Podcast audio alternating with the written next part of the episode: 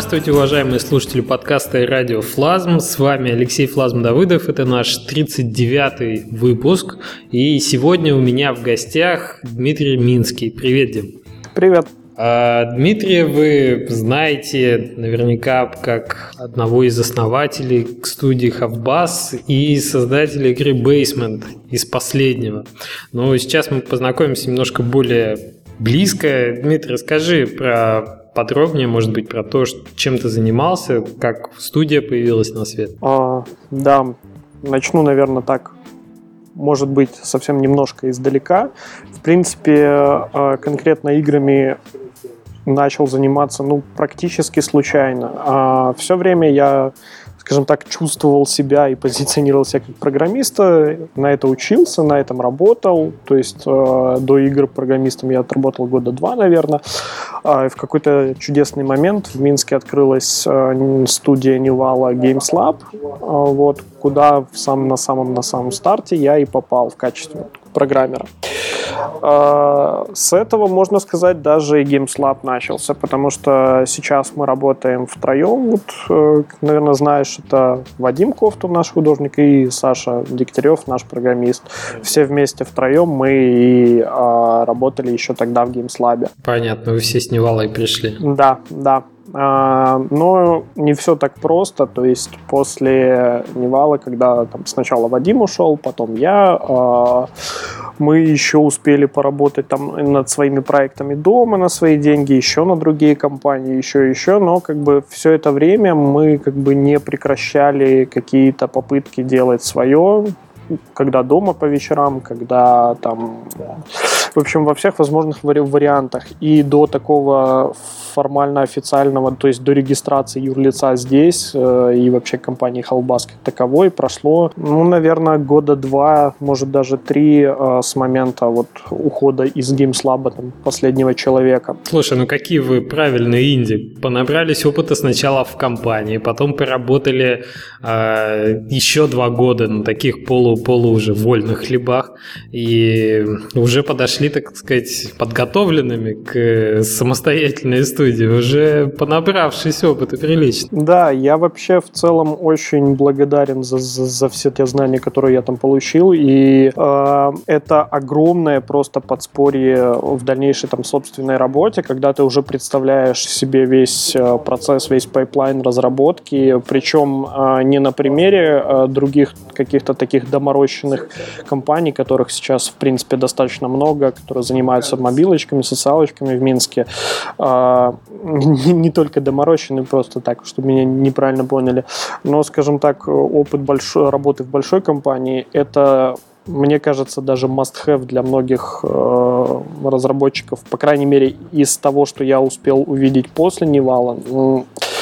Э, очень хотелось бы, чтобы многие люди поработали в настоящем таком, в скобочках, или не в скобочках, а реально в настоящем геймдеве. Mm, большой, большой действительно компании. Да, да, да. Потому что эти процессы, как правило, тут, тут если их не увидел изначально со стороны, ты до них доходишь с большой болью сам и значительно больше тратишь собственных ресурсов. На... Ну, в общем, изобретаешь велосипед во многом. Безусловно. Ты и так будешь изобретать велосипеды в любом случае, потому что ну, сколько бы ты ни работал, когда начинаешь все делать сам, э, немножко друг, другое и без велосипедов никуда. Но ты, по крайней мере, знаешь, чего можно ожидать, какие как бы проблемы тебя ждут вот уже в процессе разработки там конкретного проекта. Да, желательно попытаться сократить количество велосипедов. Да, желательно за чужие деньги. Это точно. Ну, понятно. То есть вы, в общем-то, опытные разработчики с таким бэкграундом игровым за спиной. И вот вы подошли к созданию собственной студии. Изначально вы хотели делать такой проект Basement? Или он родился уже в результате каких-то прототипов? А, на самом деле, как и все, как и многое у нас, э, Basement, ну, такое дело случая. А, мы, в принципе, писали об этом и на Кикстартере, и везде. Он родился на Ludum Dare, это такой хакатон uh-huh. онлайновый по разработке игр в апреле, да, прошлого года. Ну, в принципе, вот вот ровно там. Э, тут есть интересный момент, что сам проект э, начинался делаться вот на этом же Лудуме э, другой командой. Более того, я даже не участвовал конкретно в Лудуме, конкретно. А, да, то есть есть такие интересные нюансы. А, команда на Лудуме была сильно больше, чем есть сейчас, но как бы в силу разных причин кому-то просто это было неинтересно. Ну, кто-то из вашей команды был, собственно, в костяке а, вот Ну, той конечно, команды. то есть это, в принципе, а, и дизайн, и идеи, все такое, ну, а, изначально это Вадим, угу. он же рисовал, он же как бы ну, отвечал, в общем, в целом за дизайн. Ну и Сашка Дегтярев, который весь код, собственно, там и писал, и который, собственно, сейчас основную массу кода у нас и пишет. Понятно. Ты пришел к ребятам и сказал, ребята, давайте сделаем что-нибудь серьезное из вашей работы на Лудваде. Вот здесь а, как раз-таки начинается, наверное, интересная история, потому что до этого мы с Вадимом вдвоем пытались, а, вот это тот самый промежуток между таким официальным стартом Халбаса и уходом из Невала, когда мы пытались сделать что-то сами на свои деньги и так далее. А у нас получилось успешно загубить два проекта, о которых никто даже не успел узнать.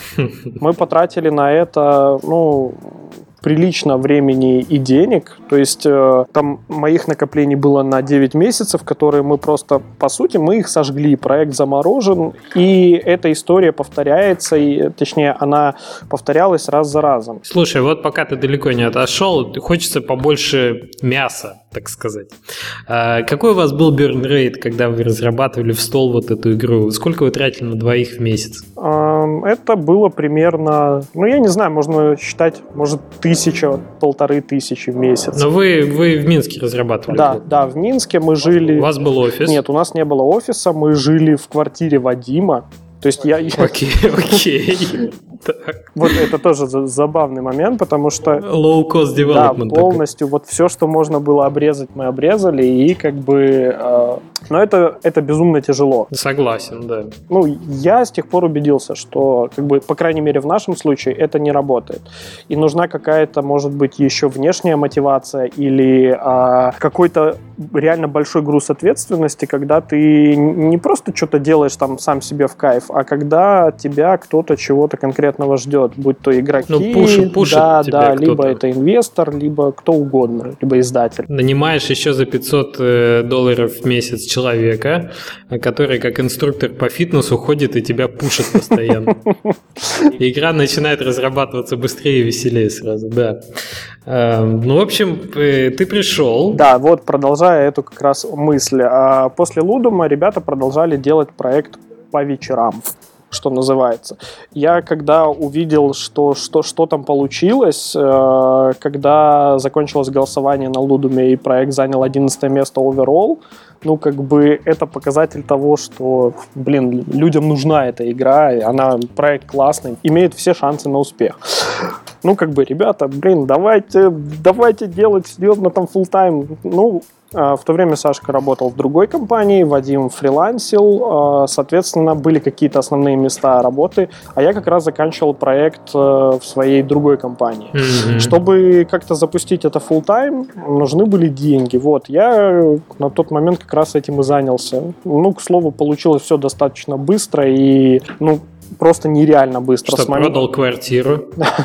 да нет, мы нашли просто четвертого партнера, который смог нам вот наши минимальные потребности покрыть до момента кикстартера. Если не секрет, сколько вы привлекли инвестиций на этом этапе? Сколько ваши минимальные потребности, во сколько ты их оценивал? А, было забавно. Мы сначала считали, а, что нам нужно 60 тысяч, потом как-то ужались, ужались, сократились до 40 по сути и по факту мы договорились, что типа, ну, 18. Окей. Как, как ты считал эту цифру, мне интересно? А, ну, очень просто. Мы берем и считаем полторы тысячи на человека, на трех человек. И вперед из песни план по проекту, по тому, что нам надо. Какой-то есть ассет-лист, список ассетов, э, какие-то задачи по коду, ну, такие в, в достаточно крупном масштабе, то есть там это займет а день. Э, то есть не было разбивки мельче, чем на полдня задачи. Э, ну и в самом примитивном первом варианте вот так и считали, что нам нужно три месяца, точнее, не, я уже детали вряд ли вспомню, но uh-huh. суть была примерно такая. Это, конечно, вот эти оценки, они никогда не совпадают с реальностью. Вообще никогда. Это как диздок, который написан сегодня, и типа посмотри на него через три месяца. Да-да-да, я только хотел спросить, насколько, во сколько раз вы превысили изначальные сроки и вообще насколько разросся проект? Тут получилось забавно, потому что изначально мы не планировали делать Kickstarter. А после Kickstarter мы не планировали делать Early Access. Мы думали, что там за наши а 60 мы типа сделаем. Потом подумали, подумали, ну, сделаем Эрлик. Чего уж там. Эрлик мы сделаем за 40. Собственно, наш партнер, вот человек, он с головой, и это помогло такую классическую ошибку новичков э, в нашем случае предубедить, пред... прибить. прибить, да. Говорит, ну, ребята, делать это, конечно, хорошо, я знаю, вы умеете, там, как бы, все люди не глупые, игру вы сделаете. А как вы будете ее продавать? Как бы, что продавать? Ну, как, типа, выложим и будем продавать, то есть, как обычно. Примерно такому. Ну, да, это все хорошо, да, да. Ну, вообще, сейчас же можно продать проект, который еще и не вышел, вот там, типа, есть Kickstarter. Ну, да, есть, но там же есть проблемы. Нет, ну, давайте попробуем, запустим. И как вы решились вообще на этот Kickstarter, учитывая, что это довольно геморройная задача и в плане подачи проекта, и в плане дополнительных ассетов э, маркетинга, которые надо делать, и в плане, там, я не знаю, организации юрлица в, э, где-то за рубежом, потому что, что надо же деньги получать еще эти как. Угу. В общем и целом все достаточно просто. Как ты сам понимаешь, за 18 тысяч сделать что-то серьезное, ну, мягко говоря, не получится. А, и как бы вот такое настоятельное предложение нашего партнера. Все, все нюансы такие юридические с оформлением там. Это была как раз его задача. И ну, с этим у нас вопросов а, не окей, стояло. понятно. По крайней мере, ну, это сняли. Вот эту головную боль. То есть все тут было хорошо.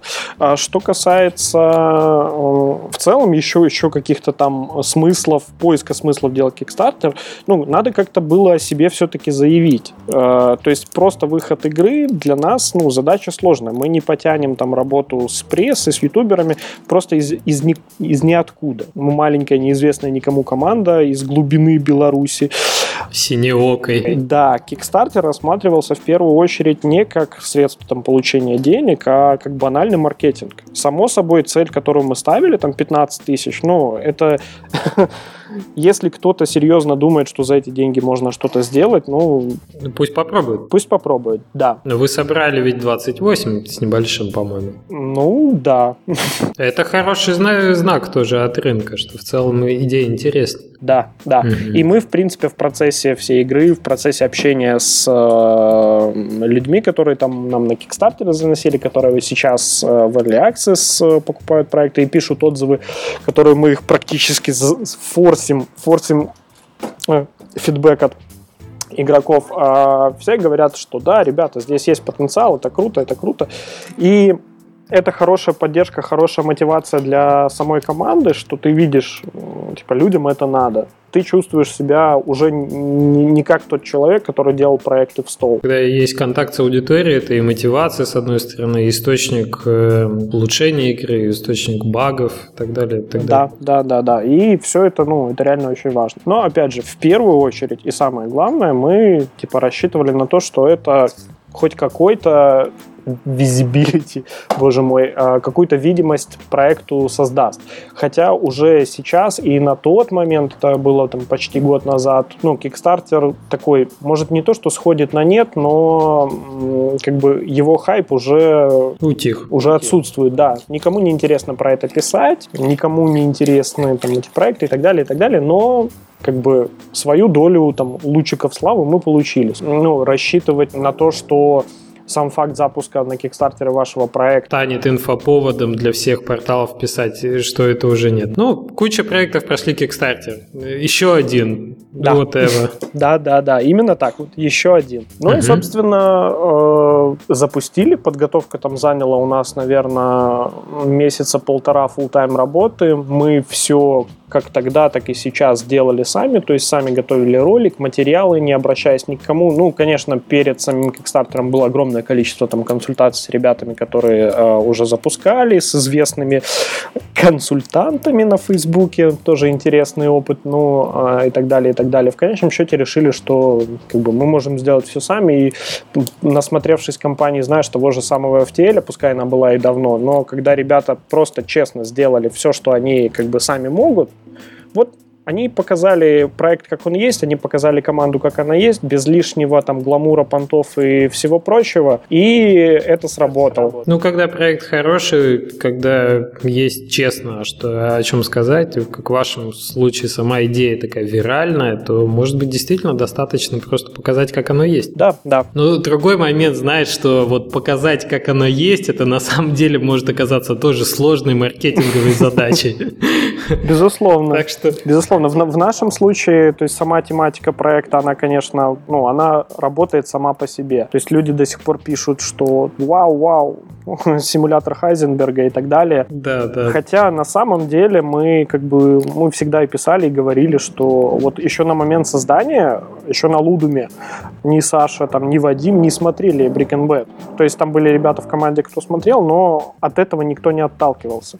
И сейчас не отталкиваемся и не пытаемся к этому как-то привязываться, но как не хочешь, от этого не уйдешь. Все-таки тематика, она есть, и... Вот, она сразу считывается, это сразу чувствуется и я думаю, большинство бейкеров как раз фанаты сериала, те, кто хотели, а как это вот самому взять и попробовать? Да. Эмулятор, да, варки меты в подвале, это да. А расскажи немножко, что было самое сложное, может быть, что ты вспомнил, и, может быть, посоветовал в плане Kickstarter, кроме того, чтобы сделать проект, который сам вокруг себя хайп создает? Вряд ли, вряд ли я что-то конкретное смогу посоветовать. Ну, в нашем случае, опять же, э, работала открытость и то, что что мы не пытались там что-то как-то впарить, продать, э, совсем не то, чего мы делали сами. То есть вот есть вот такая вот игра, вот есть вот, вот вам скриншотики, вот дизайн. Мы типа не знаем, сколько это там займет по времени, хотя мы предполагаем, что в феврале мы там вышли. Потом сами награды э, стоят, как, насколько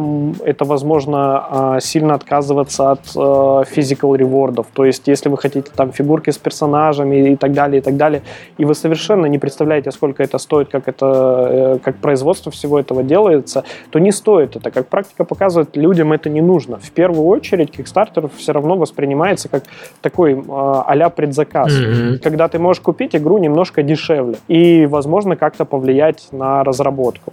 Вот мы именно так это позиционировали, то есть мы сделали цену ниже, чем сейчас там на Early Access, и ниже, чем она будет дальше на релизе но от физических наград мы в итоге не, от, не отказались, но решили так по, по какому-то минимуму сделать. Мы рассылали открытки, наклейки и постеры.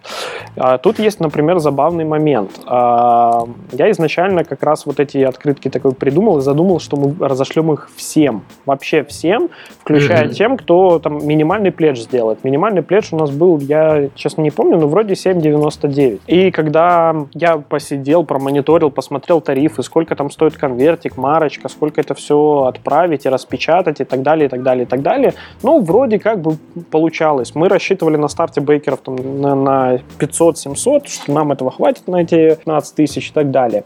Когда оказалось, что бейкеров там 2000 с чем-то, когда оказалось, что э, отправка стоит там немаленьких, скажем так, денег. Может, даже побольше, а, чем сама открытка в печати, да.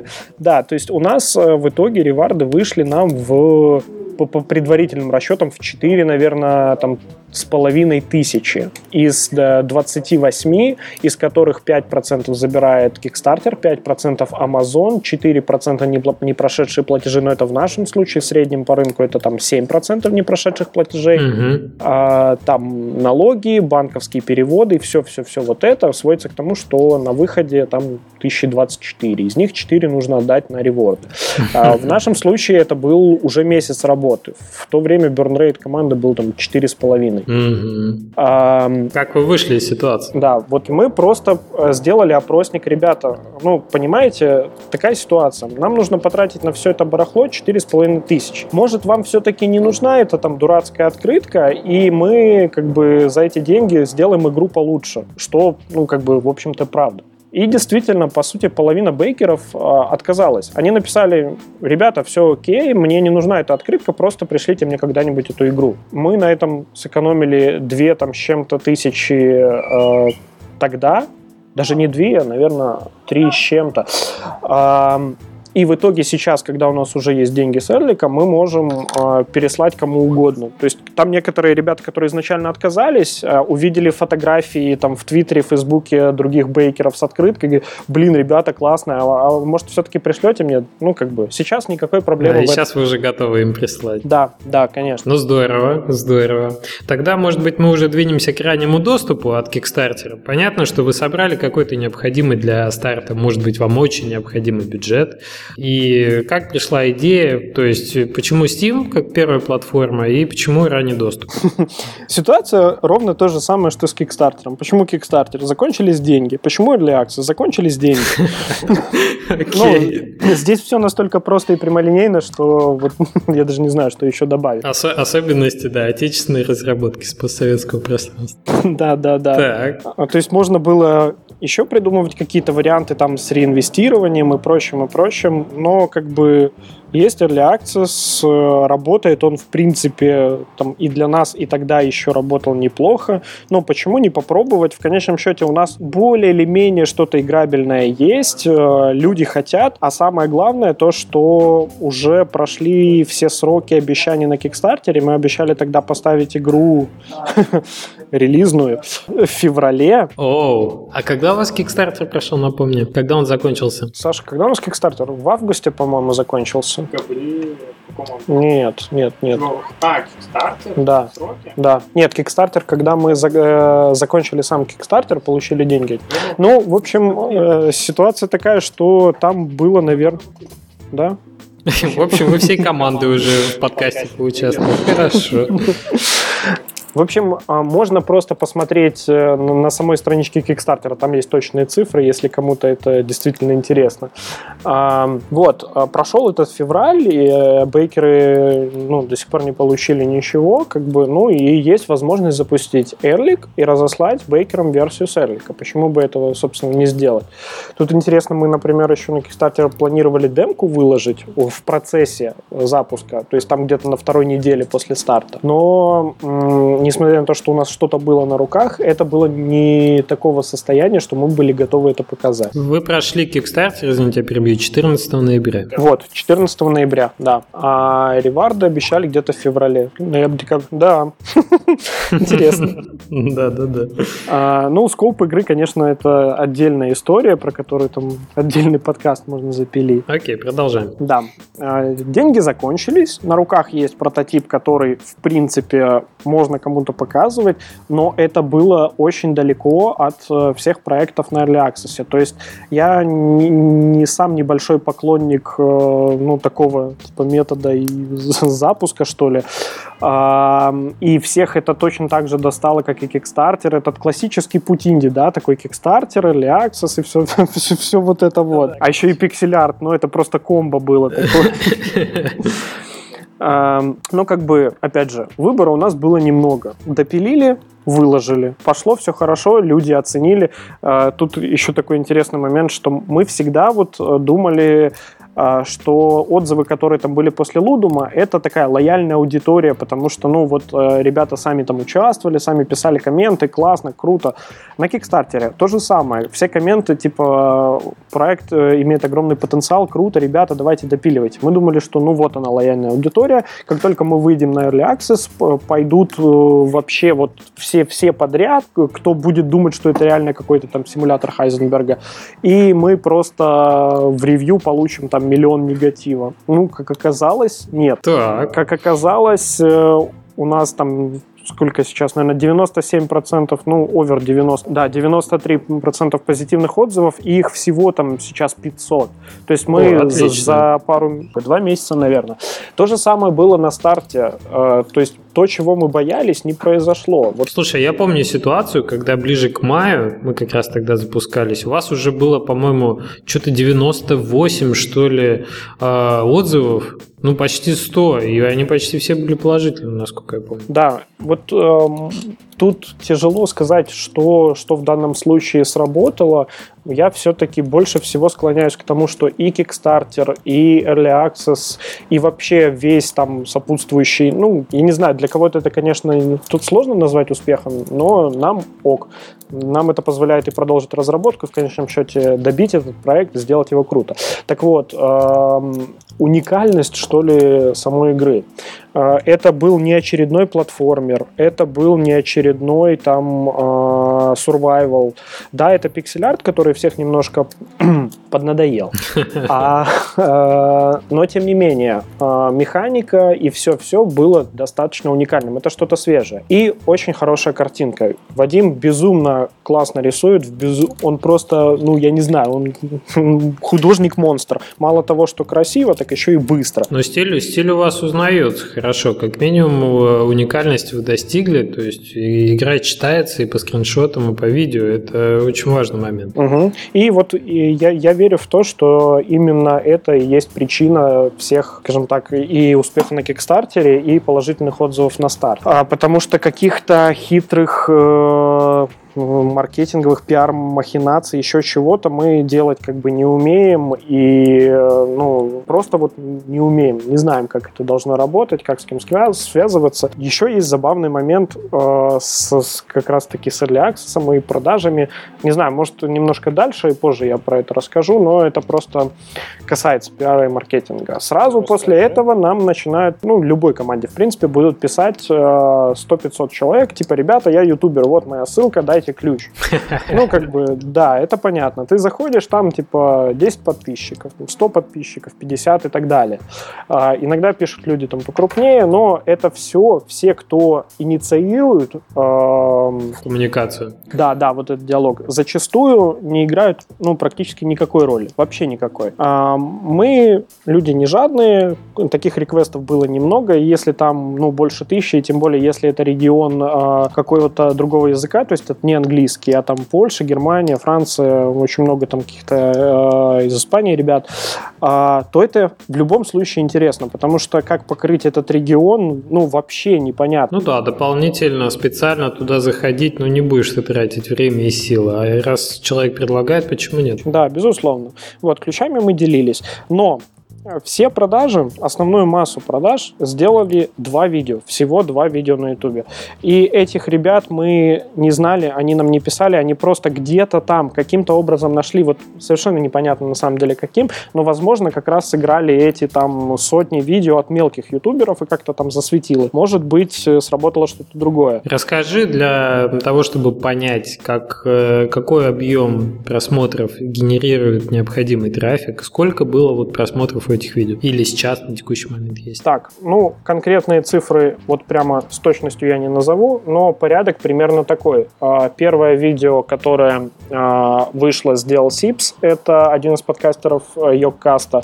А, за, не знаю, может быть, э, день-два, там было что-то около 100 или 200 тысяч просмотров. Ну, это хороший масштаб, да. Это видео подняло продажи в тот же день примерно в 10, наверное, или 20 раз. Ну, смотри, еще там про цифры, да, мы ничего, в общем-то, не скрываем, мы тут работаем официально, и я вообще не понимаю, в чем смысл скрывать эти цифры, кроме э, Steam NDA, угу. по которому мы, в общем, не можем раскрывать. Но сейчас, благодаря Steam Spy, да. как бы, информация открыта. К слову, цифры, ну, совпадают очень точно. А, так вот, а, это видео поднимает продажи там в 10, может даже больше раз. А спустя где-то а, шлейф и хвост от него такой плавно стекающий продолжается, может, около недели, mm-hmm. а, падая, ну, практически линейно. И через месяц выходит еще одно видео от э, Санни, Санди, да, а, которое за, да, да, там даже два видео за 8 или 10 часов собирает полмиллиона просмотров. Отлично. Да, это видео поднимает продажи практически там в 20 раз. Хвост тянется, может, те же самые где-то полторы-две недели. Бомбохит такой. Да, и с этих двух пиков, ну, вот если так примерно сейчас посмотреть на графики в Steam е, я не вижу, я удалил Flash, а, я думаю, что это было половина продаж. Остальная половина — это живая органика в самом Steam е. Я думаю, произошло, какая цепная реакция произошла. Сколько в вашей игре было на тот момент момент, когда эти видео вышли? Как долго она в Early Access была? Первое видео вышло спустя месяц, угу. второе видео вышло спустя два месяца. Вы попали в фичеринг по э, Early Access, вот именно на странице, вы там были явно, но вы попали до того, как это видео вышло или после? До, сильно а, до. А, в фичеринге Early Access, э, там, где Best New Sellers, мы висели все время. Угу. Вообще все время без остановки. Мы не выпадали дальше второй страницы, наверное, первые полтора месяца никогда. В самой вертушке Early Access Steam ставил ну, настолько рандомно, что мне тяжело оценить. Я иногда захожу в один и тот же день и вижу ее, иногда не вижу. Иногда было такое, что в Штатах заходишь и видишь там ее чуть ли не первой, второй в этой вертушке, но самое-самое-самое э, это Best New Sellers, вот оттуда не выпадали. А сейчас, ну, наверное, уже недели две или три нас там нет и вообще ни в каком виде нет. Mm-hmm. Ну вот как это сказалось на продажах, интересно. Ну, то есть давай закончим мысль, что эти два видео вам очень помогли. Тот факт, что Тим вас взял, вот вы прошли этот решолт, и вы, вы в категорию попали, uh-huh. и эти эти поддерживающие друг друга факторы вам дали очень так, такую видимость клевую на, на Steam и в других медиа, соответственно. Это как снежный ком процесс друг на друга накручивает. Да, в общем-то, да. А, вот только не считая а, такого нюанса, ты сказал других медиа. Вот этих самых других медиа как бы не очень-то и было. А у нас... Про вас не писали? Нет, о нас э, не писали так, как нам бы хотелось. То есть у нас нет публикаций там на Катаку. Одна есть, но это было вообще не про то. А, нет полигона, PC Gamer, Rockpaper, ничего. Ну, есть, понятное дело, статья там, например, на Игромании, Канобу, но это было еще во время Early Ой, про, прости, прощения, на Kickstarter. Как ты думаешь, с чем это связано?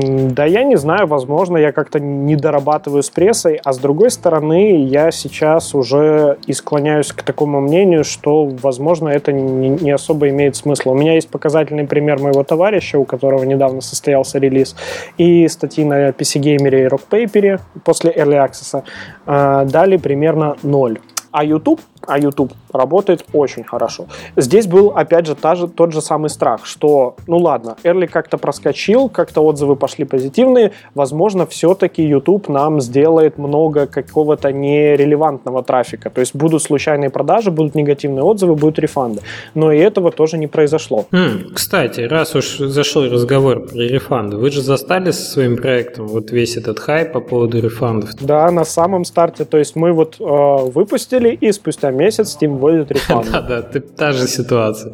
Ну и как, у вас э, сказались рефанды на продаже? А, я не знаю, хорошо ли это или плохо. Как только рефанды запустили, а, было 2,4% а, рефандов.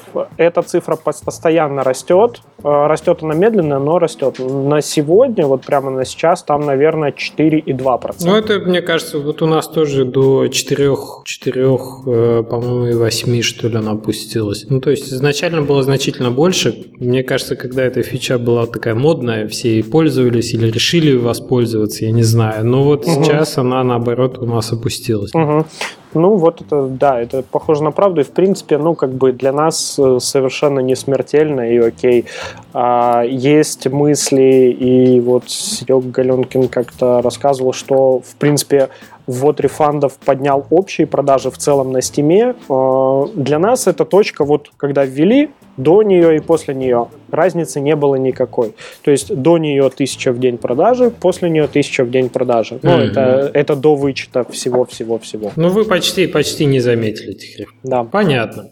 А, ну, возвращаясь назад к, к прессе, ты считаешь, э, причина может быть все-таки в раннем доступе? То есть, опять же, я говорю, что, скорее всего, это, во-первых, моя недоработка, во-вторых, возможно, сейчас э, нам это просто даже и не нужно, все-таки нужно как-то сделать еще такой сильный толчок на релизе, чтобы хоть какой-то релиз состоялся в плане медиа. Ну да, но это вот один из вопросов, к чему я подводил. Не, не кажется ли тебе, что проблема в том, что это ранний доступ может останавливать журналистов написать об игре, и они ждут, когда же будет релиз, ну вот, чтобы уж тогда уж точно? А, может, запросто может, но мне тяжело сказать что-то конкретное на этот счет, потому что есть люди, которые конкретно вот пишут про там Early Access на Rockpaper, но Э, опять же, я не вижу в этом на самом деле большой проблемы. Вот в чем. Ну да, ну не пишут про нас Rock Paper, ну и что, продажи-то есть?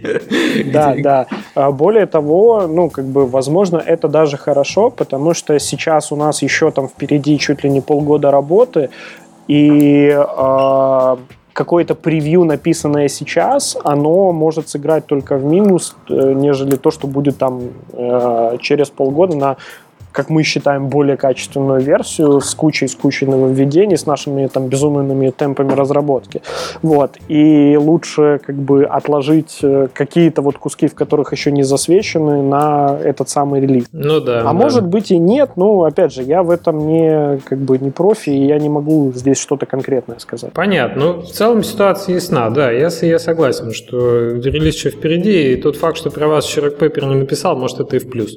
Что это еще какой-то запасной патрон у вас есть в обоим. А, хорошо, хорошо. Расскажи про распродажи стимовские. Вы в них участвовали, собираетесь? Угу.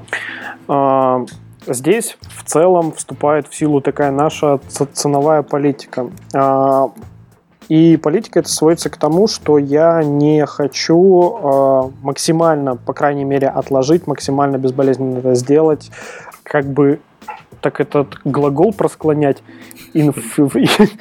Э, в общем, от слова инфляция, да, вот есть люди, которые занесли на старте там денег э, этих 7,99, да, так. когда игры еще не было.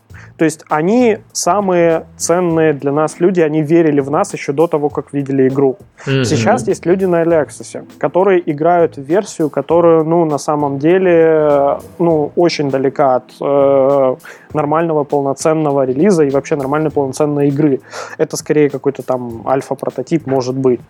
А они занесли уже 8,99. То есть, да, там доллар дороже, но типа смешно, но не важно. Все равно дороже. На релизе релизе будет еще дороже. Чуточку, но дороже. А, и сейчас вот там через два месяца после запуска или сделать скидку. Сделать скидку на запуске Эрлика – это обломать всех бейкеров потому что они занесли, получается, больше, если бы мы сделали скидку, и получили за это ничего. Это, не, в общем-то, mm-hmm. несправедливо. Дальше. Вот эти ранние э, покупатели на Эрлике. Они сейчас верят, они сейчас пишут огромные там фидбэки, кучу баг-репортов, саджешенов. Ну, то есть мы с ними общаемся напрямую, они участвуют в разработке там кто как, ну, как полноценный QA, я не знаю, на зарплате, кто как что. О, а, да, и взять сейчас, запустить скидку, это обломать их покупку. Соответственно, план такой, что до э, релиза мы скидок не будем делать в принципе. Дальше релиз. Там история ровно та же самая. Uh, у нас, да, у нас есть там огромная пачка человек, я не знаю, наверное, 1040 в виш-листе, которые 100% э, купили бы, ну, может и не все, но со скидкой. Но тут как бы нужно оценивать много-много факторов, но ключевой фактор это сколько денег у нас есть сейчас и насколько нам их хватит. Хватит ли на разработку этого проекта, на следующий и так далее, и так далее. Нам хватает. И то, что игру купит на там, 10 тысяч больше человек, на 20, на 100, ну, нам будет больше денег, но смысла от этого, может быть, и, и не будет, потому что обидятся ребята, которые верили, которые заносили и так далее. Ну да, да, у вас получается, вы находитесь в жестких рамках э, той ситуации. Ну, для вас важнее э, сохранить лояльность той аудитории, которая вас поддержала, и, может быть, та цель, ради которой устраивается распродажи для мультипликации да, дохода, она для вас сейчас не так э, критична, как, возможно, сохранить вот а, сохранить лояльность аудитории существующей. Да, да, да, да. Я сижу сейчас и киваю. Не, ну я согласен. Когда вы уже зашли с Кикстартера, когда вы уже зашли с раннего доступа, у вас есть определенные ограничения в плане ценовой политики, и тут уже надо придерживаться плана. Про Kickstarter и Early Access вот в этом контексте. Это еще одно из очень многих, многих, многих ограничений, которые вы сами ставите себе, когда идете на это. Почему мы не хотели делать Kickstarter, почему не хотели делать Early Access? Потому что, ну, градус ответственности тут становится сильно больше. Ты уже пообещал что-то людям. Ты уже, как бы, они уже тебе заплатили денег, и, ну, здесь как бы будь добр, выполняй. Я знаю, что ну, есть огромное количество проектов, которые там забили болт на свои обещания и еще что-то. И даже у нас немножко есть там какие, какие-то с этим вопросы.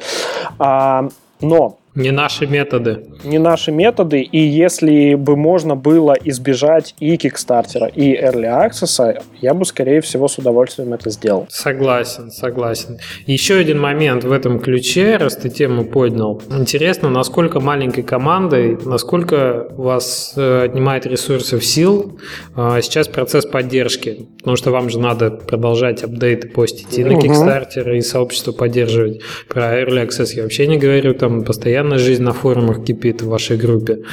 А, вот насколько это трудозатрат? А здесь самое главное не делать э, глупых вещей, как мы сделали ну, сразу после Кикстартера, э, запустив там, например, форум свой локальный. Да?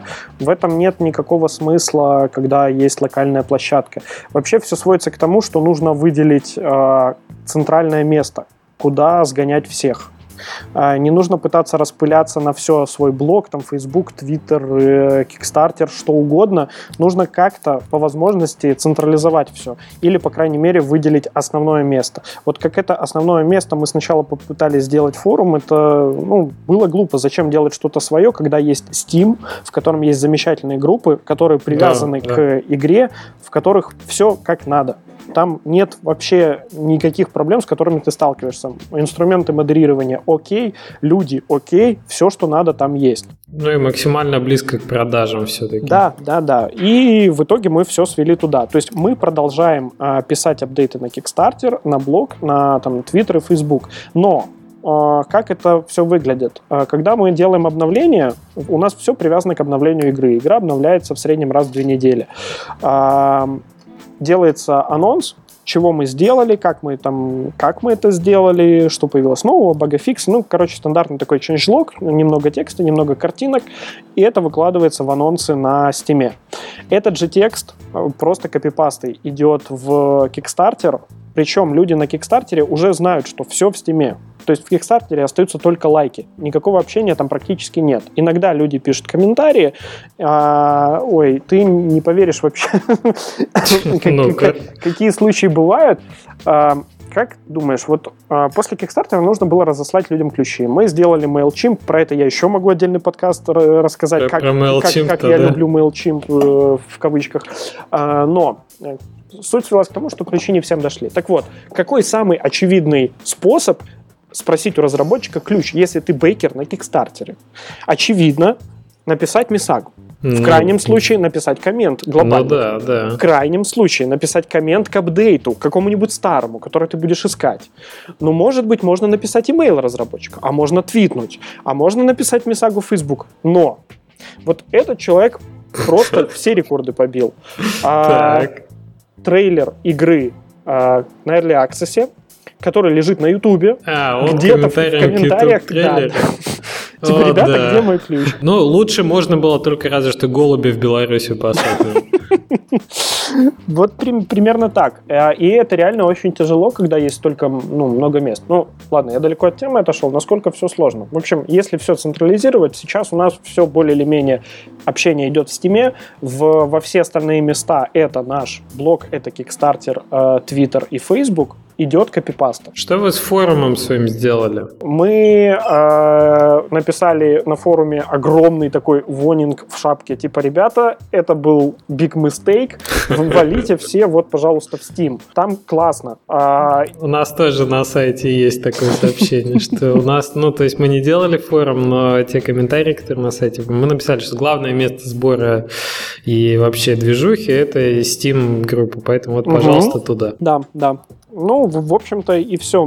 То есть как, какой-то конкретной работы там, я не скажу, что много. Мы читаем все сообщения, мы отвечаем там ну, на все, что можем, отвечаем. А, что-то там, какие-то модерации или человек запостил в General, а это на самом деле баг-репорт.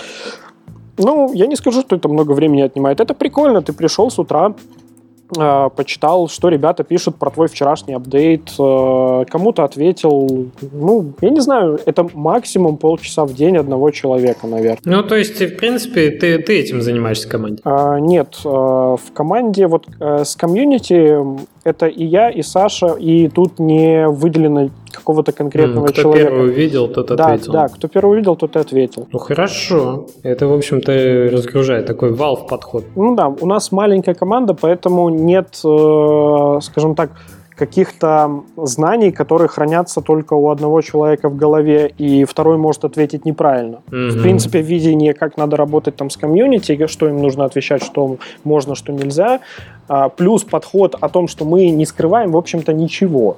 А, у нас трела борда, в которой есть не родмап проекта, а прямо текущие таски. Вот там Саша пилит вот какой-то вот этот багафикс, и человек заходит в трела борду, он видит, что вот прямо сейчас Саша сидит и это пилит. Mm-hmm. То есть, э, ну, как бы мы отвечаем, что есть, не задумываясь. Хороший подход. Когда не надо придумывать что-то, тогда ты не тратишь время и сил на том, чтобы думать и согласовывать эти версии между собой. Вот только что наш какой-то товарищ добавил нас в свою трелоборду, типа, ребята, посмотрите мои саджешины, проголосуйте. Давайте дружить трелобордами, да, раз уж так. Да. Понятно.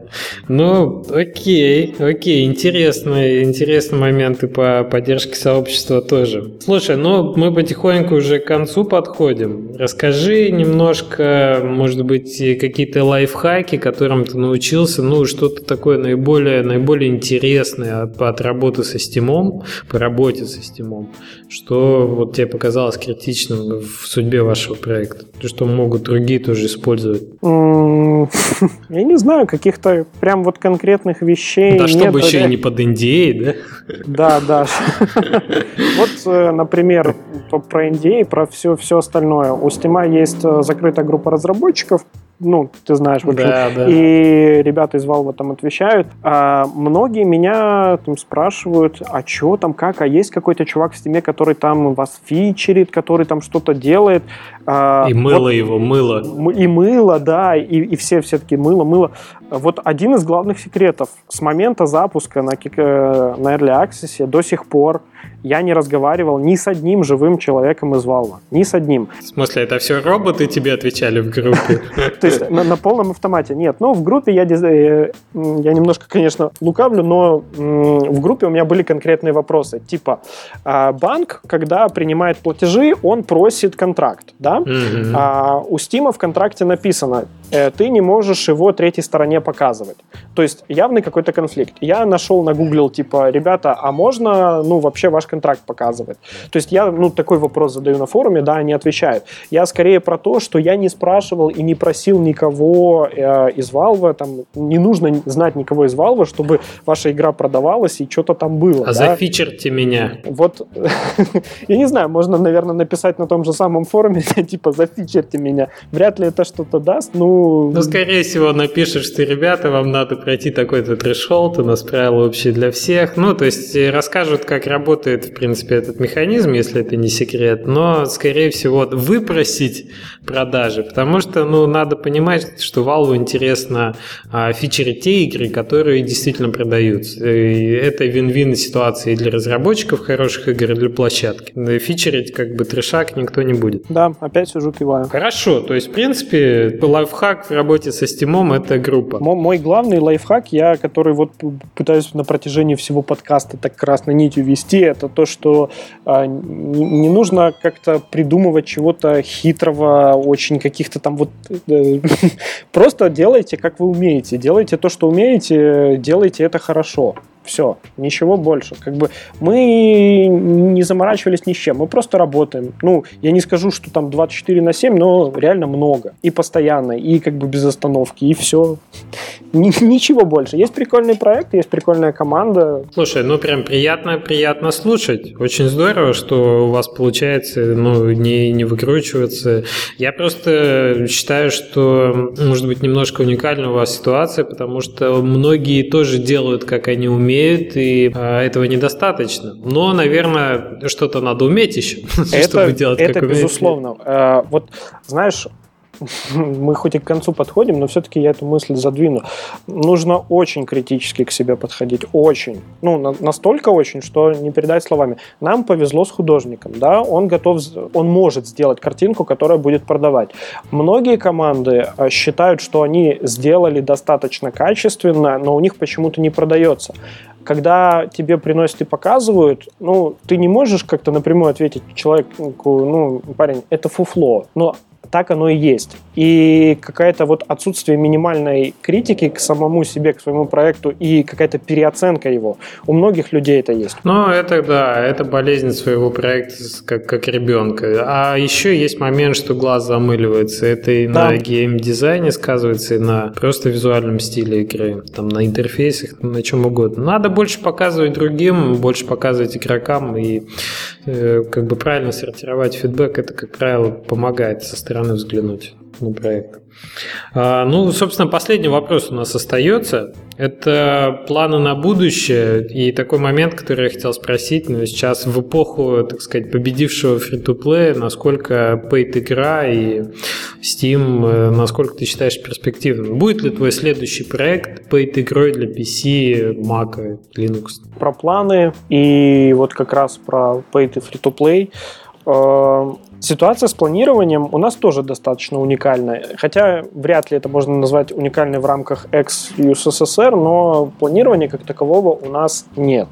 А, я тебе больше скажу, по большому секрету, что никто из нас не знает, как должна выглядеть игра не то что на релизе, а через месяц.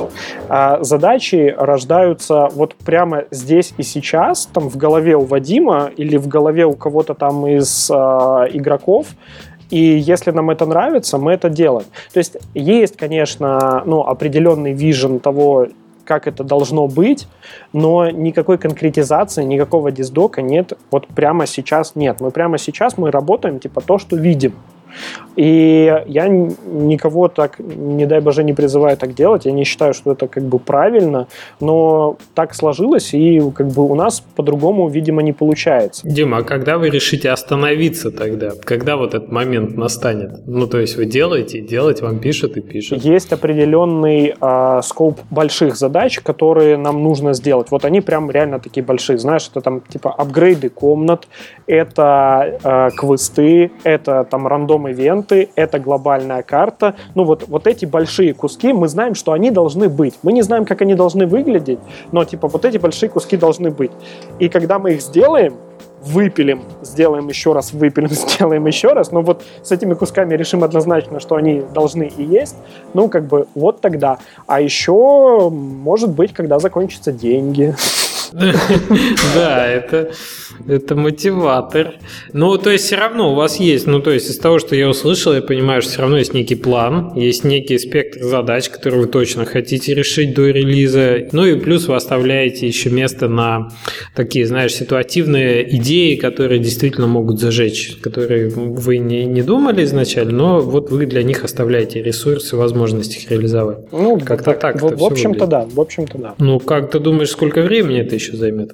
Ну, сейчас такая, это точно такая же оценка, как и детализация этих задач. Это 6 месяцев, например. А... То есть вы просидите в раннем доступе почти, почти год? Да, да. Угу. А, и в продолжение, вот как планы на будущее, вот и, и, ты уже понимаешь, что если нет планов, как должен делаться этот проект до конца, то там планов на следующий проект нет в принципе. Есть э, такие рандом энкаунтеры, как тот же Ludum Dare сейчас будет в августе, да, мы пойдем туда, что-то запилим. Если получится что-то прикольное, ну, как бы там еще в бэклоге есть миллионы проектов, которые, точнее, ну, таких прототипчиков, которые прикольные, что-то из этого возьмется. А, mm-hmm. Что касается там фри-то-плея, платформы, пейда и всего остального, остального. Это Бич большая беда, отдельный подкаст. У нас с тобой уже три подкаста еще получилось то, что э, людям, в принципе, как-то у нас, что ли, навязывают. Э, люди считают, что рынок так говорит, что надо делать фри-то-плей под мобилки и бла-бла-бла. Пункт номер раз. Э, фри-то-плей делать в разы сложнее, чем пейд. Этого почему-то никто не понимает. Вот вообще никто. Поголовно люди думают, что фри-то-плей сделать проще. Нет, пейд сделать проще. А Это точно, да. Второй момент, как бы мобилки, ну, я не знаю. В Стиме я вижу там активных игроков 6,5 миллионов онлайн, да, и вижу, что там, конечно, сейчас сильно хуже ситуация, чем год назад, но все равно это не 1 миллиард апов. Это там 6 тысяч игр, да, это не 1 миллиард, пускай из него там половина игры. Аналогично социалки и все остальное. Делать фри-то-плей можно И самое смешное, что самый крутой, реально э, правильный, реально красивый фри-то-плей делается на PC. И делается он Valve. Это Dota, это Team Fortress. Вот то, что там на мобилках происходит, это, это кому-то денег приносит, но это не совсем красивый фри-то-плей. Хотя Supercell делает так, что ты, в принципе, и радуешься. Ну, как да, я думал, ты сейчас танки вспомнишь. А, танки тоже на PC. А, ну, ну вот, там, я, там... я почему-то про него подумал в первую очередь. Танки Blitz это, ну, тоже, в принципе, да, проект и хороший, и все такое, но как бы не играл, поэтому ничего не могу сказать. Представьте себе, я белорус, я не играл в танки. Wargaming меня точно не возьмут. Поэтому, как бы, да, скорее всего, что это paid, скорее всего, для стендалона. Еще, а, ну, как бы, как мечта и как э, цель глобальная, это консоли. То есть все-таки вот, вот этот рынок, он самый-самый-самый такой э, на самом деле для Индии жирный для хорошего, качественного инди это окей. Вот как-то так. Значит, следующая наша игра, скорее всего, это PC, Paid, возможно, консоль. Ну что, мне нравится стройный, здравый образ мысли твой. Все, все логично, все обосновано. Даже, собственно, придраться-то не к чему. Логично, фри-то-плей, да, почему нет? Но до, долго делать и еще учиться этому отдельно. А инди, Paid, да, значит и платформы такие. Да, может и с геймпадом еще желательно. Все понятно. Был очень рад с тобой пообщаться. Я думаю, много для наших слушателей такой информации полезной, особенно если... Ну, то, то есть я планирую вот в ближайший подкаст как раз больше стима внимания уделять. Мне кажется, мы прошли с тобой по всем животрепещущим для стима темам. Так что буду, буду рад еще позвать тебя на момент, когда Basement все-таки зарелизится, и, может быть, мы вспомним, как в тайм-капсуле про этот подкаст, и посмеемся над чем-то, я не знаю. Спасибо тебе большое, очень получился интересный выпуск. Спасибо, Леш. Да, удачи, удачи вам с вашим проектом, и, может быть, до встречи в следующий раз. Спасибо. Давай. Пока-пока.